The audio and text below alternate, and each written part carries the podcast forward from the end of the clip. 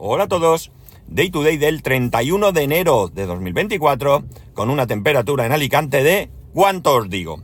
Porque veréis, en mi reloj, que es de donde os digo la temperatura habitualmente, desde que mi coche dejó de dar la temperatura exterior, dice que hace 9 grados. Lo voy a comprobar nuevamente por si ha cambiado 9 grados. Mientras que en el coche en el que voy, que sí dice la temperatura, eh, ponía 14 grados. Digo ponía porque apago la radio que si no me graba por el micro del coche en vez de por aquí y se oye peor de lo que, de lo que normalmente se oye. Entonces, pues, podría decir una temperatura entre 9 y 14 grados, ¿no? Y ya está, lo dejamos ahí. Bien, si pensamos en ciertos países y tecnología, seguramente si yo voy nombrando países, vosotros seréis capaces de pensar cómo está la tecnología en esos países. He leído un artículo en Sataka que me ha llamado la atención y es el motivo de que os traiga este tema aquí hoy. Verás, el, artículo concretamente pone que... Vamos a empezar por, por, la pregunta que, que os hacía. Es decir, si yo os digo Japón, ¿qué pensáis en tecnología? Última tecnología, están a tope en todos lados, ¿verdad? Y si os digo, por ejemplo, Marruecos, pues probablemente digáis, pues hombre, mmm, no estarán tan avanzados, tendrán carencias, las cosas llegarán tarde. ¿Por qué pongo estos dos ejemplos? No pongo estos dos ejemplos por menospreciar a, nadie, ni, ni, mucho menos, sino porque sí que tengo ejemplos eh, de estos dos países. Concretamente, Japón es el país en el que se centra en este artículo de Sataka, y Marruecos es un país con el que trabajamos y con el que, bueno, pues mis compañeras de, de registro tienen sus más y sus menos a la hora de eh, presentar cierta documentación. ¿no? En el caso de, Marruecos, concretamente, eh, como digo, es un país en el que podemos pensar que puedan estar un poco más atrasados, eh, más atrasados que Japón, como España, podemos pensar que está más atrasado que Japón. Resulta que para entregar cierta documentación a, los organismos oficiales, pues una vez una compañera me preguntó si podíamos disponer de una grabadora de CD, porque tenían que entregar la documentación en un CD. No valía enviarlo por correo electrónico, no valía subirlo eh, a través de cualquier plataforma a donde fuera que hubiera que subirlo y por tanto, eh, bueno, pues eh, era un poco como, como que estaban un poco atrasados en este aspecto. Dentro de lo que cabe, un CD, no está mal. Con todos los problemas que hoy en día podemos tener con este, con, con un CD, ¿no? En plan de, de que hay que eh, almacenar, que, bueno, pues vamos, los pequeños problemas que puede llevar, que tampoco es que sea grave, porque todos hemos convivido con CD y, oye, qué grandes eran los, CDs. Eh, entonces, pues eso, tú más o menos puedes pensar que efectivamente en, en, Marruecos o en otros países, pues a lo mejor en ciertos aspectos, pues todavía van un poco por detrás, pues porque las comunicaciones no son todavía las adecuadas o lo que sea. Pero claro, pensamos en Japón y pensamos, estos están a la última, debe ser increíble. Pues bueno amigos, en, a día de hoy, 2024, en muchos aspectos relacionados principalmente con la administración e incluso algunas empresas importantes, utilizan disquetes. Sí, amigos, disquetes, aquellos disquetes de tres y media pulgadas que tan felices nos hicieron a los que ya tenemos una cierta edad. Parece ser que eh, esto es, era por ley. Esto había una ley que obligaba a presentar la documentación en disquetes, pero además es que esto acompañaba la mentalidad de los japoneses en los que estaba eh, eh, la concienciación de que era más seguro llevar un disquete que cualquier otro, otro medio. Resulta curioso, ¿no? Porque, bueno, pues un disquete no tiene ninguna medida de seguridad, aparte de que es un, un, soporte que si en su momento, como he dicho, fue un gran soporte, pues hoy en día eh, está superadísimo por muchos otros soportes más seguros en cuanto a, la seguridad de la información. El caso es que eh, recientemente pues han abolido esta ley, no está prohibido, evidentemente, pero parece ser que esta ley eh, ya no existe, ya no es necesario ni obligatorio que sea presentar lo que tengas que presentar a través de un disquete, pero eh, todavía va a tardar mucho en que esto desaparezca, esto de la noche a la... O, o lo haces por las bravas o de la noche a la mañana no, no, va a desaparecer. Estamos hablando de un país en el que, en el que se vio nacer a Sony, ¿no? Una compañía eh, que sus consolas hace 20 años ya se conectaban a Internet, ¿no? O un país donde pagar con el teléfono móvil eh, se podía hacer cuando ni siquiera en otros países pensábamos que eso fuera posible. Y mirar, en cambio en este aspecto pues están ahí bastante, bastante anclados, ¿no? Eh, no deja de ser curioso. Esto también me resulta llamativo porque estamos hablando, yo os he hablado de Marruecos, insisto, no es por desprestigiar, era porque tenía un ejemplo concreto de Marruecos.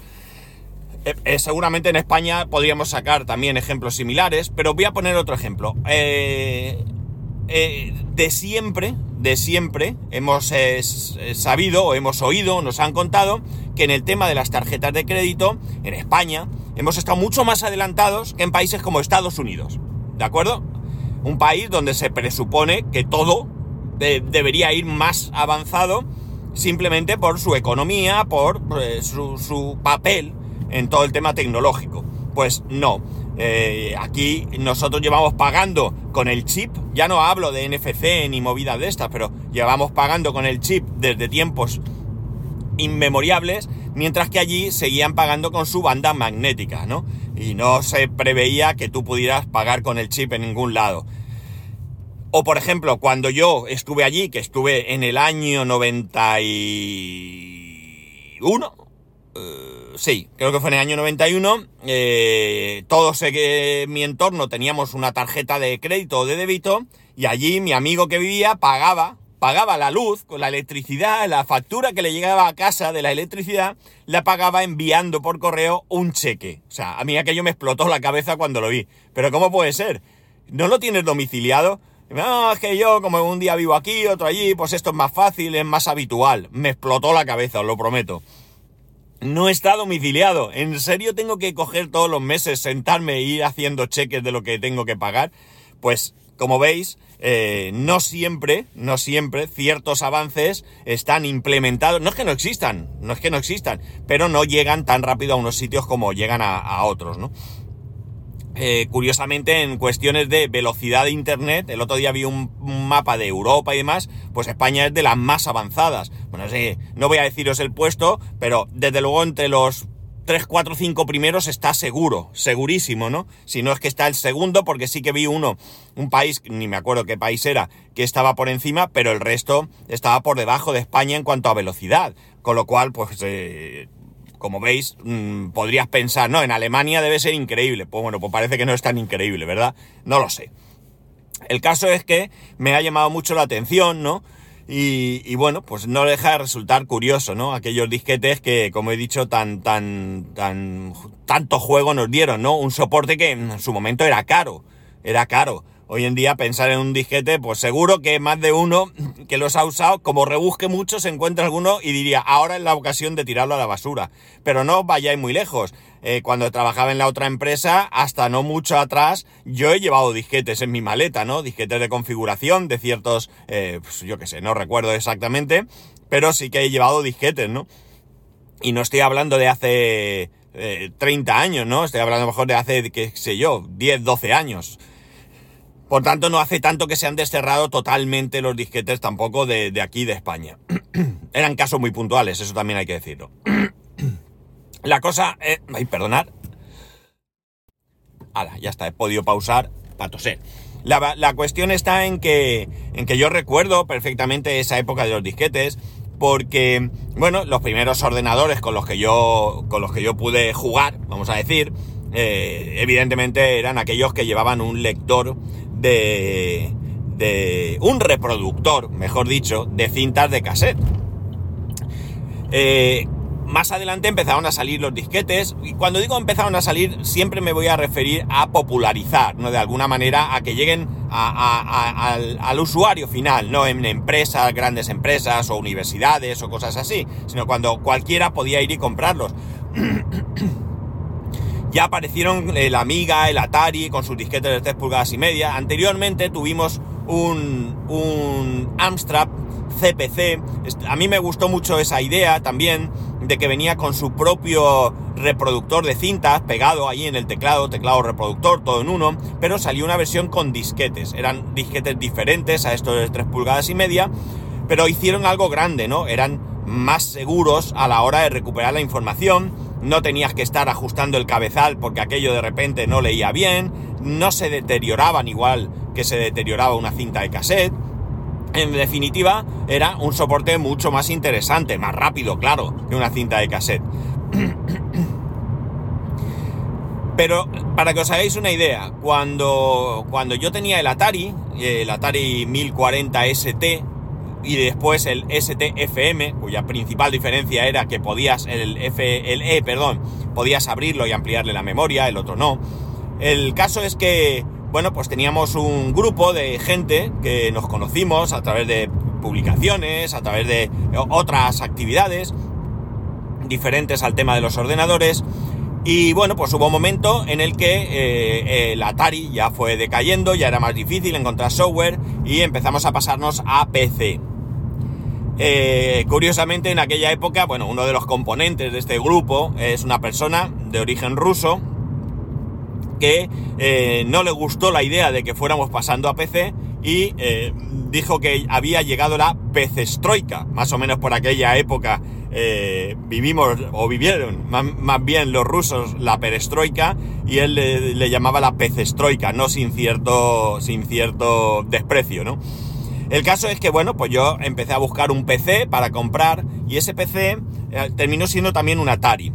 Eh, la cosa estaba complicada, los PCs eran muy caros, los ordenadores eran muy caros y, eh, bueno, yo iba buscando un ordenador muy concreto. Yo necesitaba que fuera relativamente rápido y que tuviera un bastante almacenamiento para la época, claro, y me preocupaba muy poco que no fuera con un monitor en color, por ejemplo, ¿no? Por decir algo, eso me daba un poco igual. De hecho, me compré el PC de Amstrad, no recuerdo el modelo, con un monitor naranja, eh, no, monocromo, naranja, ni siquiera, o sea, no era verde, gracias a Dios, porque el verde me parece mucho peor que el naranja, el naranja se podía soportar, hasta que posteriormente me compré un monitor de color por cierto, un monitor de color de segunda mano, que le compré a un componente de este grupo que os he hablado y que con muy buen precio me lo vendió por 100.000 pesetas de las de entonces. Estamos hablando de 600 euros de hoy en día. Echar cuentas, ¿eh?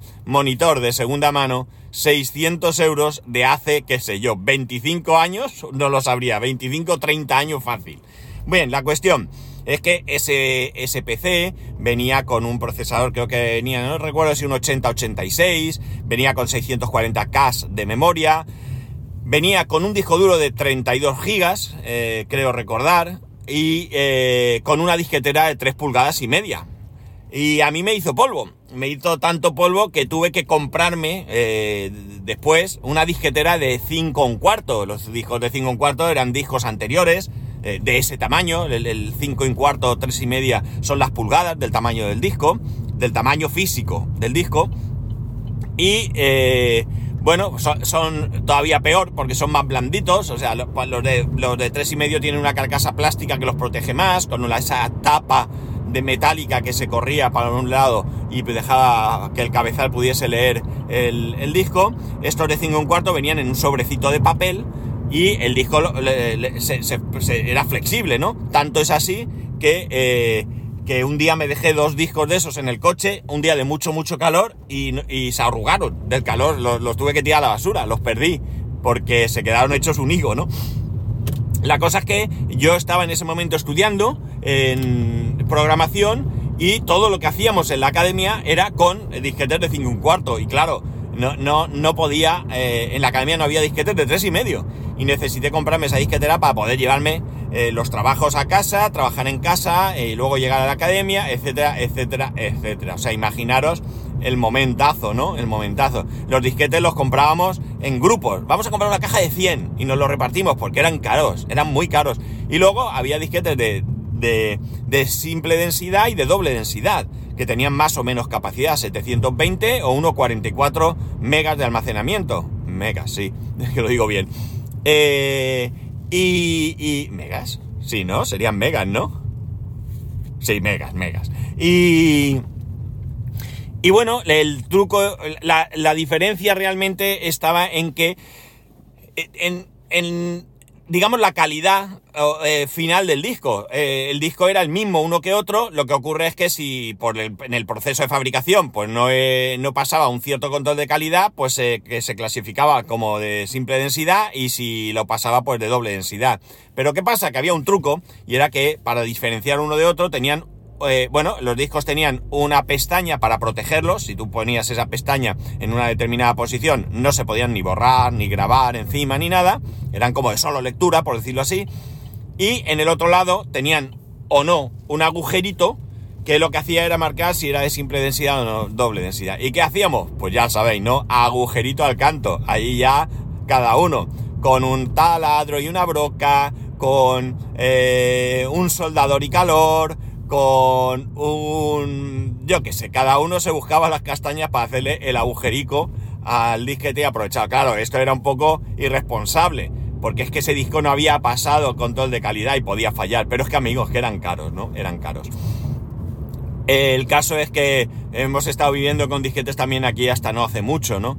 Pero si no lo ve todo, me llama la atención el hecho de que un país como Japón, que es un país que está mentalmente al menos asociado a la tecnología, eh, todavía a día de hoy eh, utilicen el disquete como uno como un soporte muy importante en la vida del japonés, ¿no? Porque es un soporte que tienen que, como he dicho, utilizar o han tenido que utilizar hasta antes de ayer, como, como se suele decir, de manera obligatoria. Eh, y eso pues llama mucho la atención.